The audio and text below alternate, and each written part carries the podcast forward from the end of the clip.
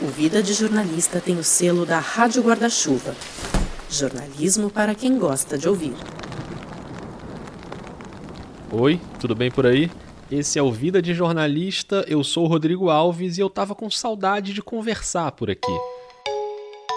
Ah, mas você conversa com um monte de gente aqui toda semana? É, mais ou menos porque eu tenho feito muito episódio por áudio do WhatsApp, né? Então, primeiro que você não está vendo a pessoa, e segundo que não é exatamente uma conversa, são depoimentos. Funciona muito bem, mas não é um papo. As exceções recentes agora foram o Pedro Borges, logo no começo da segunda temporada, antes do coronavírus trancar a gente em casa, e o João Malaya no episódio sobre a gripe espanhola. Mas eu tava com saudade de sentar com alguém e conversar sobre jornalismo e refletir sobre a profissão, até esquecer um pouquinho a pandemia. Por isso, cá estamos. Para você que chegou agora na segunda temporada, talvez você estranhe um pouquinho, mas se você está aqui desde o ano passado, vai ser um episódio raiz um episódio que eu estou planejando há muito tempo, mais especificamente desde a noite de 6 de novembro de 2019. Parece que foi há duas décadas isso, né? Mas não. Foi no fim do ano passado, quando rolou o encontrinho do Vida com ouvintes em Belo Horizonte. Eu não vejo a hora do vírus ir embora e a gente poder voltar a fazer isso, né? Porque realmente eram encontros muito legais. Mas naquela noite tinha umas 20 pessoas lá e a primeira a chegar foi a Joana Soares, que é do Recife, mas vive em BH e já tem quase três anos que ela fez uma opção de trabalhar como jornalista freelancer. Aliás, naquele dia ela chegou cedo por causa do trabalho. Quando eu cheguei, ela já estava lá com o notebook na mesa escrevendo umas coisas. E algumas horas depois, quando a gente se despediu, a gente falou que tinha que rolar um episódio sobre a vida de freela no jornalismo. Bom, demorou quase sete meses, mas rolou. É agora.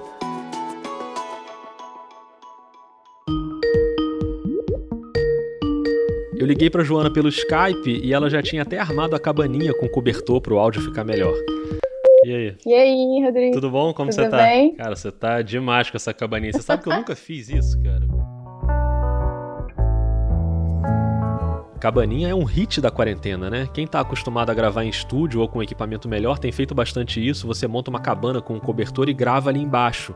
Eu, como eu sempre gravei em casa, eu continuei fazendo do mesmo jeito, mas qualquer hora eu vou testar a cabaninha. Aliás, muita gente pergunta como é que eu faço as gravações pelo Skype. Eu gravo a ligação usando um programa gratuito chamado Amolto, mas eu sempre gravo também a minha voz com o microfone aqui, o mesmo microfone que eu estou usando agora para gravar essa locução. E eu também peço para a pessoa deixar gravando a voz dela pelo gravador do celular mesmo. Deixa o gravador ali próximo da boca, nem precisa usar microfone nem nada, e depois a pessoa me manda esse arquivo e eu junto na edição. Assim eu nem uso a gravação do Skype, eu faço só para deixar de reserva, que ela fica com aquele chiadinho, né? Às vezes dá uma falha ou outra. Nesse papo com a Joana, o Skype falhou algumas vezes, mas tudo bem, porque cada um estava gravando a sua voz. Deixa eu te perguntar, você tá gravando já aí, não, sua voz, não? Não, vou gravar tá. quando tudo disser que eu Não, pode, já pode deixar, que aí de repente a gente, se já pintar alguma coisinha, a gente já grava. Pronto, foi de novo. Mas então, Pronto, agora temos uma nova Joana com áudio limpinho. E antes de começar a entrevista mesmo, a gente ficou um tempão conversando sobre podcasts, sobre a pandemia, sobre a minha vizinha aqui que, que dá festa aí para 10 pessoas no meio da quarentena. Socorro! Sobre o governo, diálogos, aliás, impublicáveis sobre o governo. Desculpa, Zabafo. Puta que eu pariu! Calma, essa pré-conversa não vai entrar no episódio. Eu já saí falando um monte de coisa aqui, né? Porque o que a gente queria conversar mesmo era como é que faz para viver de frila no jornalismo brasileiro. O Vida tem muitos ouvintes estudantes e recém-formados, ou gente que trabalhou em redação e saiu, então tem essa curiosidade: existe mercado suficiente para os jornalistas independentes? Como é que monta uma rede de contatos? Primeiro eu faço a matéria ou primeiro eu garanto que algum veículo vai querer a matéria e depois eu vou para apuração? Como é que é o contato com o veículo para vender uma pauta? Eu mando e-mail, eu ligo, eu chamo na rede social? Todas essas respostas a gente vai ter a partir de agora, até porque a Joana vai dar uma oficina online sobre esse assunto agora em junho, então ela entende muito desse assunto. Ela e a Mariana Barros. Se você se interessa, aliás, já procura ela no Instagram, porque as vagas estão quase acabando. A arroba é Joana Suarez. Suarez é S-U-A-R-E-Z. Por sinal, eu precisava fazer uma pergunta antes de começar o papo. Primeira pergunta, na verdade, é o seguinte: qual é a, a porcentagem de pessoas que falam o seu sobrenome Soares e não Soares? Adorei essa pergunta, a melhor pergunta, Rodrigo. 0% falam Soares. Zero. Um total de zero pessoas. É, né? Eu imagino. Eu falaria Soares também, mas é que eu, como eu acompanho você nas redes sociais, eu às vezes você fala o seu próprio nome, então por isso que eu sei, mas. E eu odeio! Pronúncia de nomes é uma preocupação muito grande nesse podcast. É, que bom. Eu quis usar, é o sobrenome do meu pai, né? Eu quis usar porque é o mais diferente, porque o meu é Lima Gomes, o meu nome é enorme, né? Joana Carla de Lima Gomes Soares. Eu falei, Soares é o mais diferente, vou usar o Joana Soares. Só que eu arrependi amargamente, assim amargamente, porque eu nunca fui chamada de Soares. Eu sou chamada de Soares. Então, antes fosse Joana Lima, entendeu?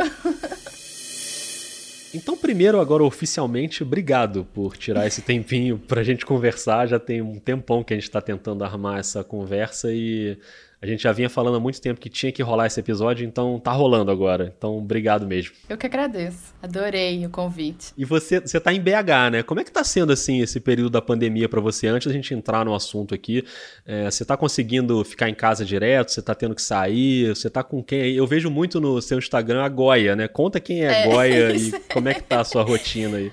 A Goia tá salvando a quarentena, Rodrigo. Eu acho que todas as pessoas tinham que ter um, ca um cachorro, viu? Nessa quarentena. Mas eu tenho a vantagem de já estar em home office antes. Eu já venho há dois anos e meio me adaptando a essa rotina de home office, que não é nada fácil, mas com a quarentena piorou, né? Ir pro, pro Freela pra viver sozinha foi assim porque é uma nova rotina, assim, rotina de trabalho. É muito difícil fazer as pessoas que moram com você entenderem que você tá trabalhando e que você precisa desse tempo. Agora tá todo mundo no home office, e todo mundo tá mais ou menos entendendo, né? Mas antes que era só eu, ninguém reconhecia que eu tava trabalhando. Ah, aproveita que tu tá em casa, vai ali fazer uma compra. Ah, vai lá na portaria pegar não sei o que. Eu falei, aproveita que eu tô em casa e tô trabalhando. Enfim. Mas, Joana, essa opção que você fez, que você tá dois, quase três anos trabalhando como jornalista independente, é, para muita gente, trabalhar vivendo de frila é, é uma opção quando você não tem um emprego e eu preciso fazer isso, não tem outra saída para mim, então eu estou fazendo frila. No seu caso, foi uma opção profissional, assim, foi uma escolha de carreira você passar a trabalhar como jornalista independente? Total. Foi assim, eu estava já há sete anos no Jornal Tempo, que é um jornal aqui de Belo Horizonte. É, eu sempre fui repórter de cidades, então era repórter muito local, né? E Cidades é uma editoria que você enlouquece rapidamente. Tipo, sete anos podem significar 70 anos. É igual a vida de cachorro, né? Cada ano é 10 anos de, de envelhecimento. E aí, assim, eu cheguei no meu limite. Eu acho que sete anos deveria ser considerado um limite para todas as pessoas que estão trabalhando no mesmo lugar. Vamos mudar de empresa, gente, né? Por favor. E aí eu aproveitei com uma vontade muito grande que eu tava também de voltar para Recife porque eu sou de Recife, mas já estava morando em Belo Horizonte há 15 anos, então eu me via muito afastada das minhas origens, até do meu sotaque, já estava falando super mineiro. E eu queria muito estar de volta lá com minha mãe, com minha avó, a única avó viva que eu tenho. Moro em Recife. E eu tinha acabado de fazer uma matéria no tempo de sobre a morte, assim, que eu fiquei sete meses acompanhando uma mulher que estava em estágio final do câncer e aí eu ia toda semana na casa dela e, e, e, fiquei com ela até o dia que ela morreu e publicar a matéria após a morte dela. Então foram sete meses com a família dela e com a mulher que estava se preparando para morrer. Amanhã é segunda-feira, será que amanhã eu vou continuar, vou, vou, ter, vou ter outra semana? Hoje vai ser meu último dia, sabe? Que eu durmo falando, será que eu vou acordar amanhã? Aí eu durmo, durmo, durmo, durmo. Aí eu acordei e falei, ah, graças a Deus. Isso ressignificou tudo na minha vida, assim, de... A partir dali, eu, eu comecei a, a, trabalhar o tema da morte como prioridade na minha vida. Eu amo falar sobre esse assunto. Eu acho super necessário falar sobre isso, porque o convívio com essa mulher mudava todos os dias da minha vida, porque a morte era uma coisa muito real acontecendo diariamente, que acontece na vida de todo mundo, mas a gente finge que não, né, Rodrigo? E agora com pandemia. Bom, é claro que eu não posso deixar passar esse trecho sem lembrar para você que está ouvindo que a Rádio Guarda-Chuva tem um podcast exatamente sobre isso, sobre a morte, a perda, o luto, o fim. Tô falando, claro, do Finitude, da Juliana Dantas, que eu já indiquei aqui algumas vezes. Meu filho, agora eu acho que ele está um pouco melhor, vamos botar assim, porque ele e o João eram primos muito chegados. Criados juntos, brincavam junto o tempo todo. Tem diferença de meses, né, de idade, Quando a mãe dele estava grávida, logo depois eu fiquei. Então a gente, assim, um cuidar do filho do outro. Essa voz que a gente está ouvindo é da Denise de Matos Pinto. Ela é tia de João Pedro, de 14 anos, que morreu na semana passada durante uma operação conjunta das polícias no Rio de Janeiro. E daqui a pouco, no intervalo do primeiro bloco para o segundo, eu vou te falar sobre outro podcast da Guarda-Chuva, a Rádio Escafandro. Mas voltando a Joana, essa reportagem acompanhando a Ângela, que é essa mulher que morreu aos 55 anos, fez ela repensar várias coisas. Uma das coisas que eu pensei foi isso: eu preciso voltar para perto da minha mãe e da minha avó enquanto elas estão vivas, porque elas podem não estar mais vivas amanhã, eu não tenho que esperar daqui 20 anos, daqui não sei quantos anos, nem tenho que esperar elas adoecerem para eu ter que voltar para cuidar delas, entendeu? É. Então eu falei, ah, eu vou ficar lá um tempo, vou para lá. E aí a vida de frila foi muito conveniente nesse caso, porque aí eu conseguia ficar consigo ainda. Hoje, por causa da pandemia, não consigo mais ficar viajando. Mas eu fiquei nesses dois anos e meio viajando. Minha, minha ponte aérea era Recife BH, que é maravilhoso, bem melhor do que Rio São Paulo, diga-se de passagem. Então tem uma vida bem dividida, mas foi muito massa poder voltar para Recife e fazer uma rede de contatos jornalistas no Nordeste também. Uma rede de fontes. E ir para o Nordeste me fez entender como que o Brasil é centralizado no Sudeste. Assim, de tipo, pô, o Brasil é enorme, vamos descentralizar, vamos fazer outras pautas, as pautas nacionais em outros lugares. Eu tive, assim, tenho experiências gigantes com isso, assim, de... É, enfim, não vou falar nomes, mas em Recife mesmo, quando eu fui fazer uma matéria lá, que era uma matéria sobre feminicídio, por exemplo. E aí eu usei, eu estava em Recife, então usei personagens de Recife e fontes de, da Universidade Federal de Pernambuco, especialista nessa área de... que tem gente ótima estudando feminicídio. E quando eu vendi a matéria para um veículo nacional, a editora me perguntou por que, que a gente está fazendo é, só com pessoas de Recife? Recife é o lugar que mais morre mulher? Eu falei, não, porque eu estou em Recife, porque Recife também morre mulheres. E não tem que ser só visto nacional quando morrem mais mulheres, entendeu? Essa pergunta jamais seria feita se você tivesse entrevistado só paulistas ou cariocas. Jamais, se eu tivesse entrevistado galera da USP, da UFRJ também, entendeu? Então, assim, para mim é uma opção. Foi uma opção e eu acho que tem sido cada vez mais uma opção boa e não só pra.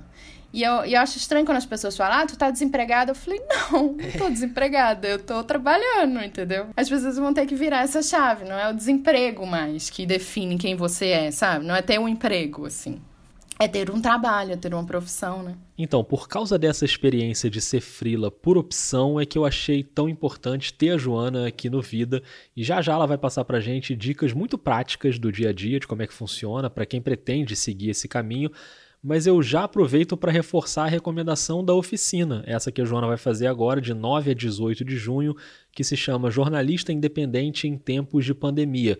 E é claro que a oficina é uma versão muito mais turbinada e completa do que esse nosso papo aqui. Então, mesmo que as turmas fiquem cheias agora, vale se ligar porque certamente vão rolar outras turmas mais para frente. Já tem até uma lista de espera que ela está abrindo. É uma ótima ideia que finalmente está saindo do papel. Eu fiquei resistindo um tempão na oficina porque eu nunca me vi ensinando nada assim e também jornalista tem essa coisa, né, de de não querer se vender, não querer vender nada. Acho assim, se eu pudesse, eu fazia de graça, mas é uma coisa que eu tive que adaptar nesses dois anos, a entender o valor do meu, da minha hora de trabalho, do dinheiro, que eu preciso lidar com dinheiro. Uhum. Porque a gente na redação só se preocupa com conteúdo, a gente tem um salário no fim do mês lá, então não quer nem saber de dinheiro. Dinheiro é quase uma coisa suja para o jornalista é. de, né, de direitos, que está falando ali de justiça social, direitos humanos, eu vou preocupar com dinheiro.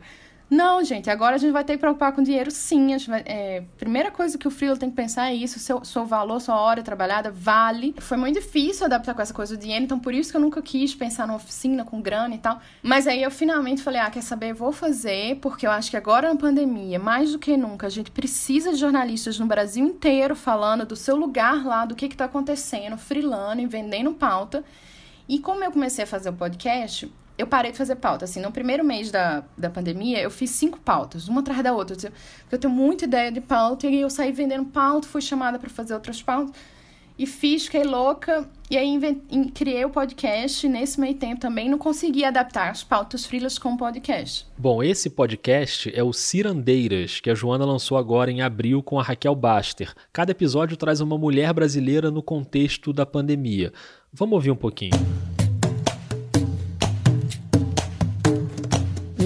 De há uns três décadas atrás ter ouvido Helenira dizer que foram as trabalhadoras domésticas que trouxeram para o interior das residências familiares a luta de classe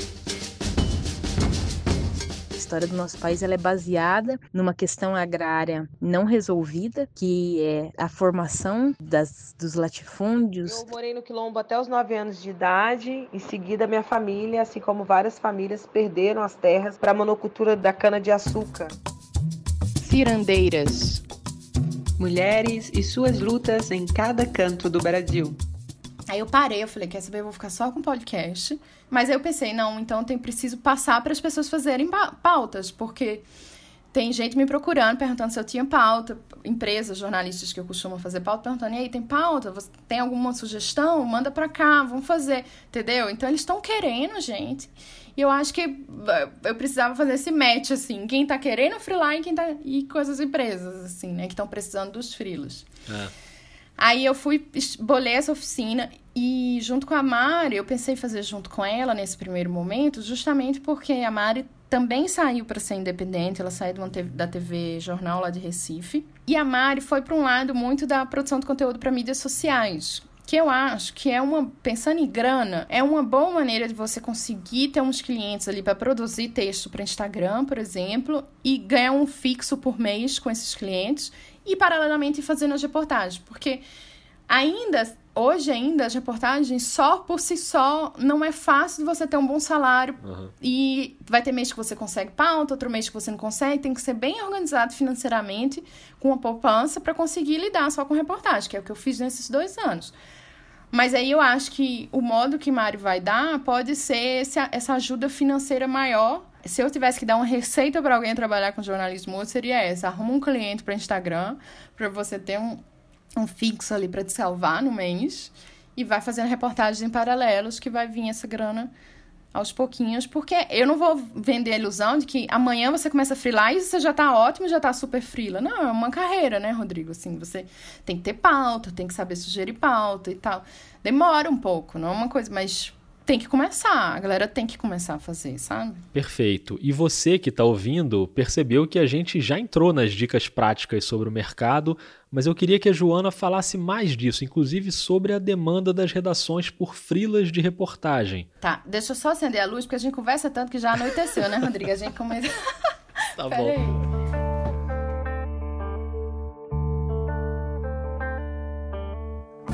Ok, enquanto a Joana vai ali acender a luz, eu vou aproveitar essa pausa para falar de um podcast específico da Guarda-Chuva, que é a Rádio Escafandro, do Tomás Chiaverini.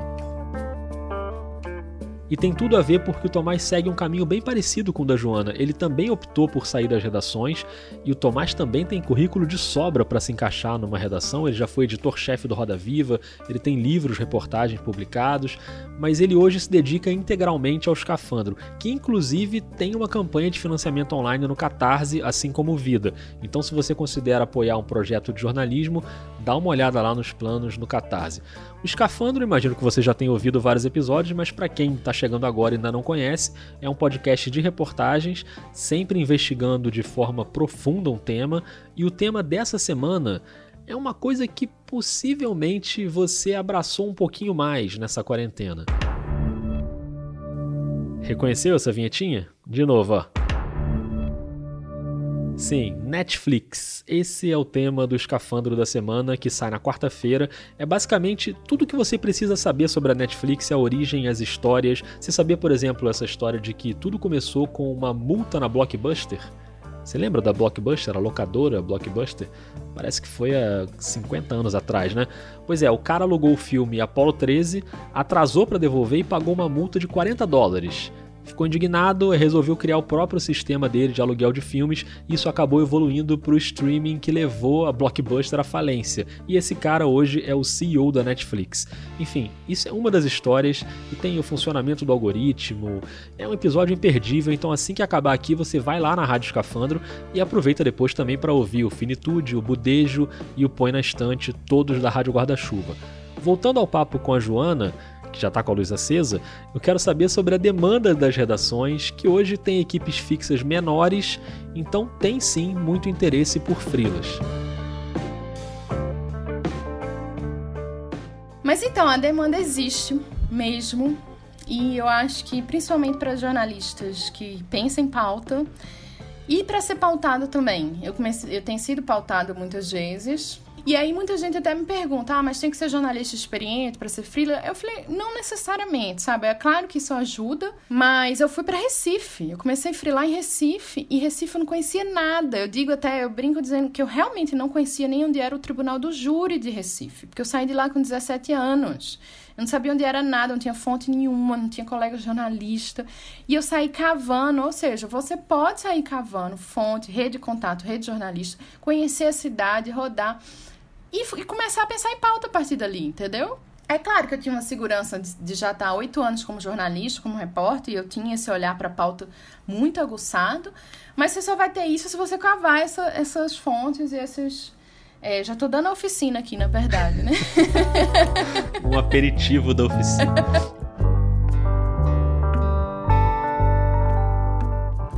E aí você deve estar se perguntando, para onde eu devo olhar na hora de vender as minhas pautas? A demanda está existindo de vários lugares diferentes, tanto de jornais impressos nacionais, de nativos digitais, esses novos agências independentes, como o UOL, os sites também estão pedindo frilas.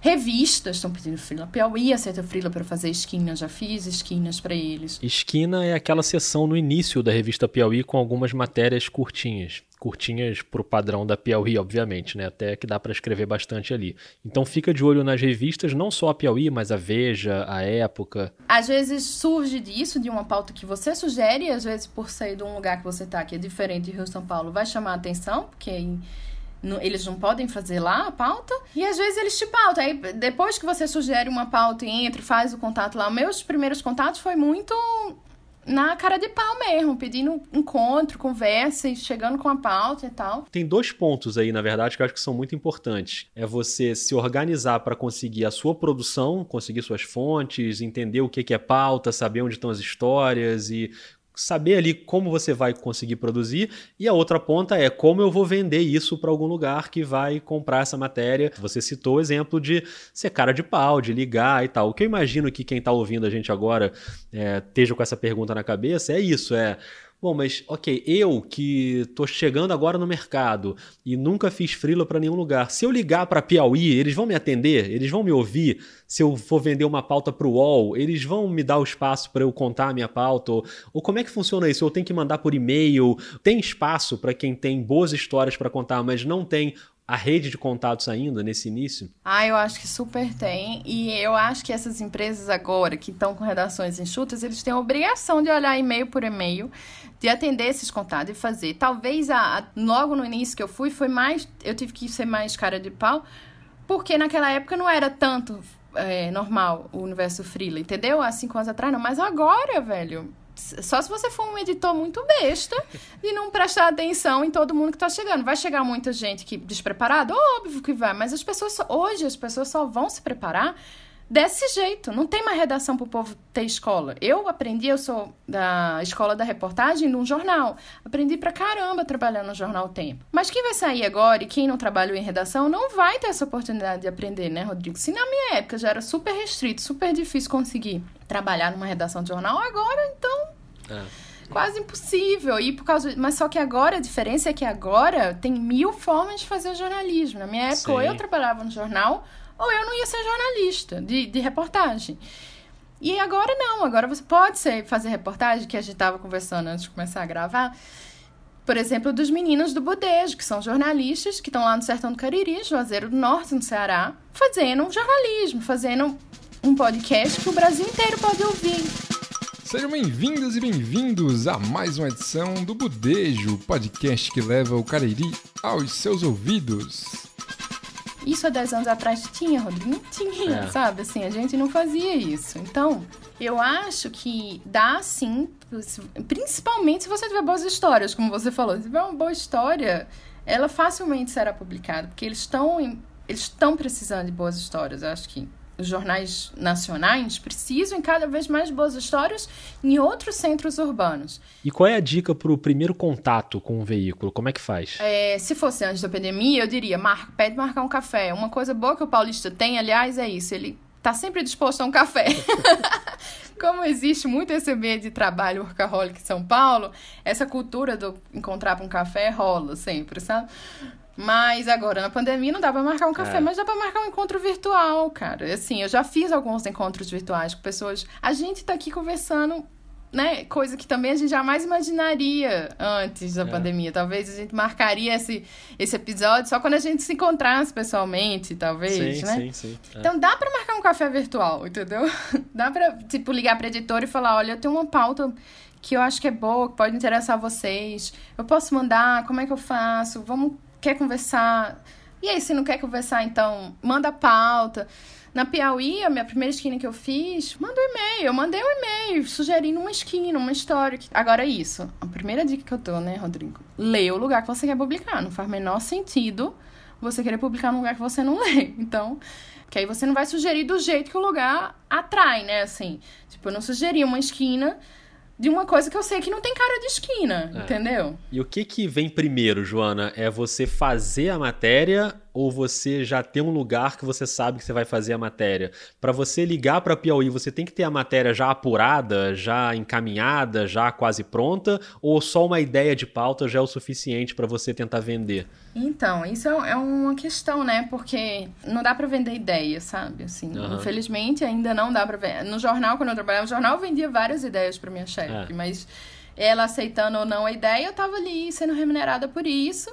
E quando ela aceitava ideia, eu ia atrás para apurar, trabalhando no lugar. Aqui, com frila, ainda não é uma realidade. Você precisa estar tá com a ideia bem apurada já para poder conseguir vender. E nesse apurada já significa uma semana, duas de apuração que você está teoricamente trabalhando de graça, né? É. Para uma pauta que você nem sabe se vai conseguir vender. Mas é isso, eu acho que tem que apostar nas pautas. E, e, e não, você vai receber vários, mas às vezes você pode adaptar a pauta para um outro lugar fazer, vender ela de um jeito diferente para outro e insistindo. Não deu? Espera, pense em outra pauta, depois volta nessa, sabe? Assim, tipo, eu ia controlando, eu tinha um banco de pautas lá, algumas pautas que não, que não consegui vender, que eu tentei vender para uns três lugares e não rolou, mas eu tô com essa pauta guardada aqui no meu coração, querendo muito elas ainda, porque eu sou difícil de desistir das pautas. E aí eu montei um podcast para fazer minhas próprias pautas sem precisar ninguém comprar, que elas estão brincando. Mas é, tem essas possibilidades ainda, entendeu? De você é. fazer por si só, né? Com projetos, que é outra coisa, outro módulo da oficina. É falar dos projetos, Rodrigo, porque eu até tava falando contigo das bolsas. Sim. Que, ó, os cirandeiras, com um mês a gente conseguiu já duas bolsas. Até um spoiler que a gente tá dando, nem divulgamos essa segunda bolsa que a gente conseguiu ainda. Demais, demais. nem sei se meu parceiro deixaria de falar isso, mas ela deixa, bichinha. e, tipo, em um mês, ou seja, a gente a gente tem que ficar atento, Rodrigo, aos editais, às propostas. Tem gente aí querendo ajudar. Porque assim como os jornais estão querendo frila, as, as investidoras e as ONGs e os lugares estão querendo investir em jornalismo independente também, entendeu? Tá tendo muito investimento externo aqui no Brasil, de gente querendo apostar no jornalismo aqui. Então, todo mês rola duas, três bolsas, ou bolsa reportagem, ou bolsa para estudo, para curso faz curso, viaja, vai conhecer gente, sabe?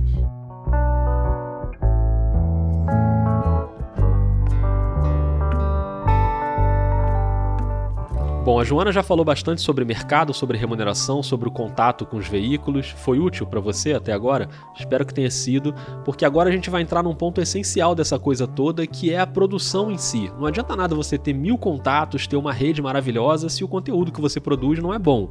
Isso é um desafio principalmente para quem está saindo da faculdade, porque na minha geração e na geração da Joana, a gente aprendia muito dentro de redação, né? Era quase uma segunda faculdade, às vezes era uma primeira faculdade quase. Hoje mudou esse cenário, é muito difícil você entrar direto para uma redação e as próprias redações, de modo geral, estão mais precarizadas. Então, onde é que a nova geração vai aprender jornalismo na prática? Por isso a Joana defende muito a criação de redações virtuais, porque você ter com quem aprender, ter com quem dividir, ter com quem trocar ali no dia a dia é muito importante, né?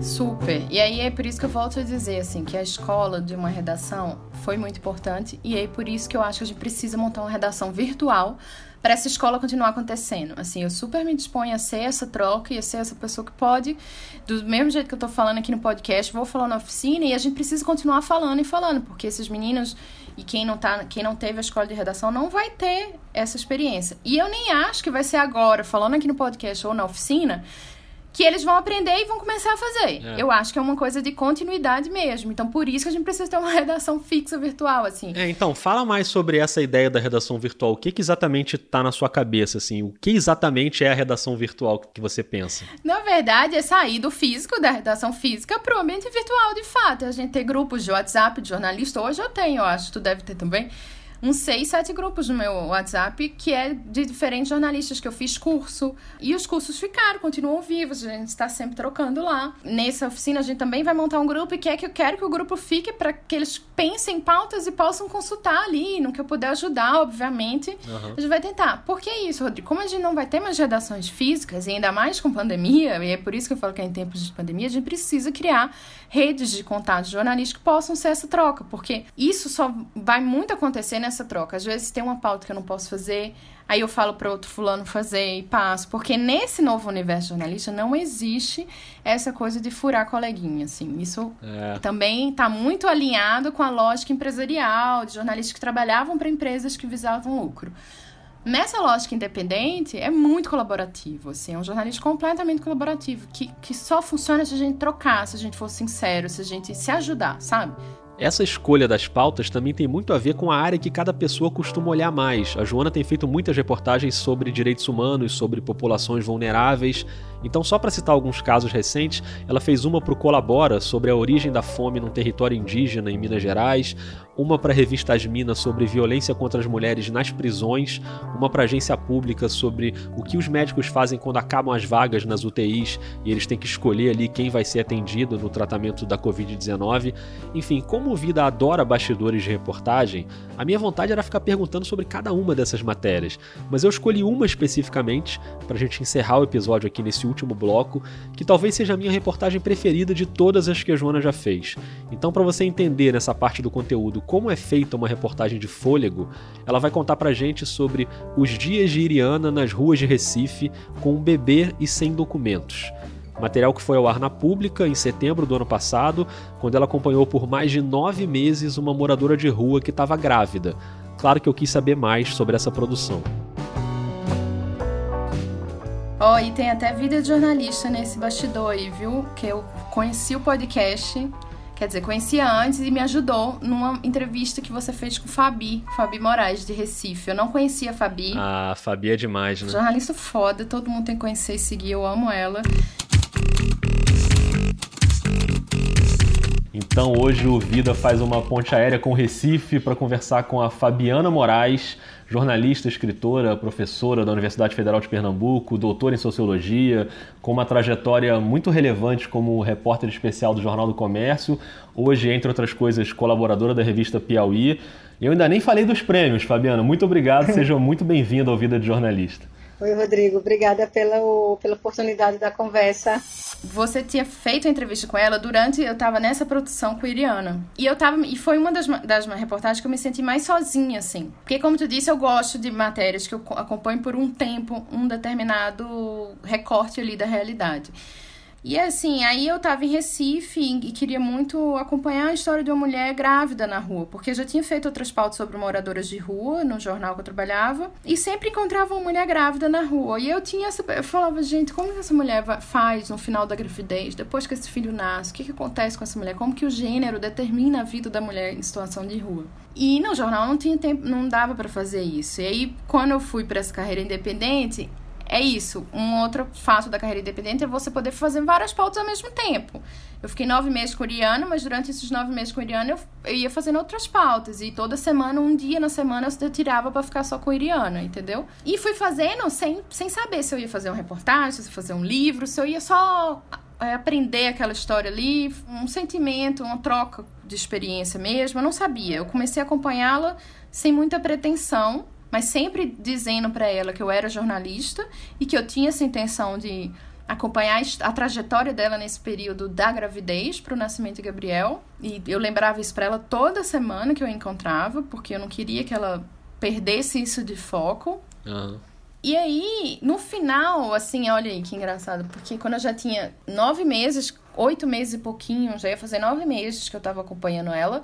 O Gabriel, filho dela, já tinha sete meses. Aí eu tava em São Paulo para uma outra um congresso de jornalismo, eu acho que eu fui em São Paulo e pedi para conversar com a Andréia da Pública. Andréia é a Andréia Dipp, editora e repórter especial da agência Pública, jornalista super importante, super premiada. Falei com ela que eu tava produzindo esse material há um tempo, que eu já tinha isso, que eu ainda não sabia o que fazer. Como eu já tinha um relacionamento lá com as meninas da agência Pública, eu quis trocar e ver com ela o que, que ela achava como editora. Ela estava como editora dessa sessão mais de gênero. E ela falou: Nossa, Joana, essa história é ótima. É, vamos finalizar. Ela admita que isso é um recorte, não é. Essa história nunca vai ter fim, não vai mesmo, é a vida de uma pessoa, né?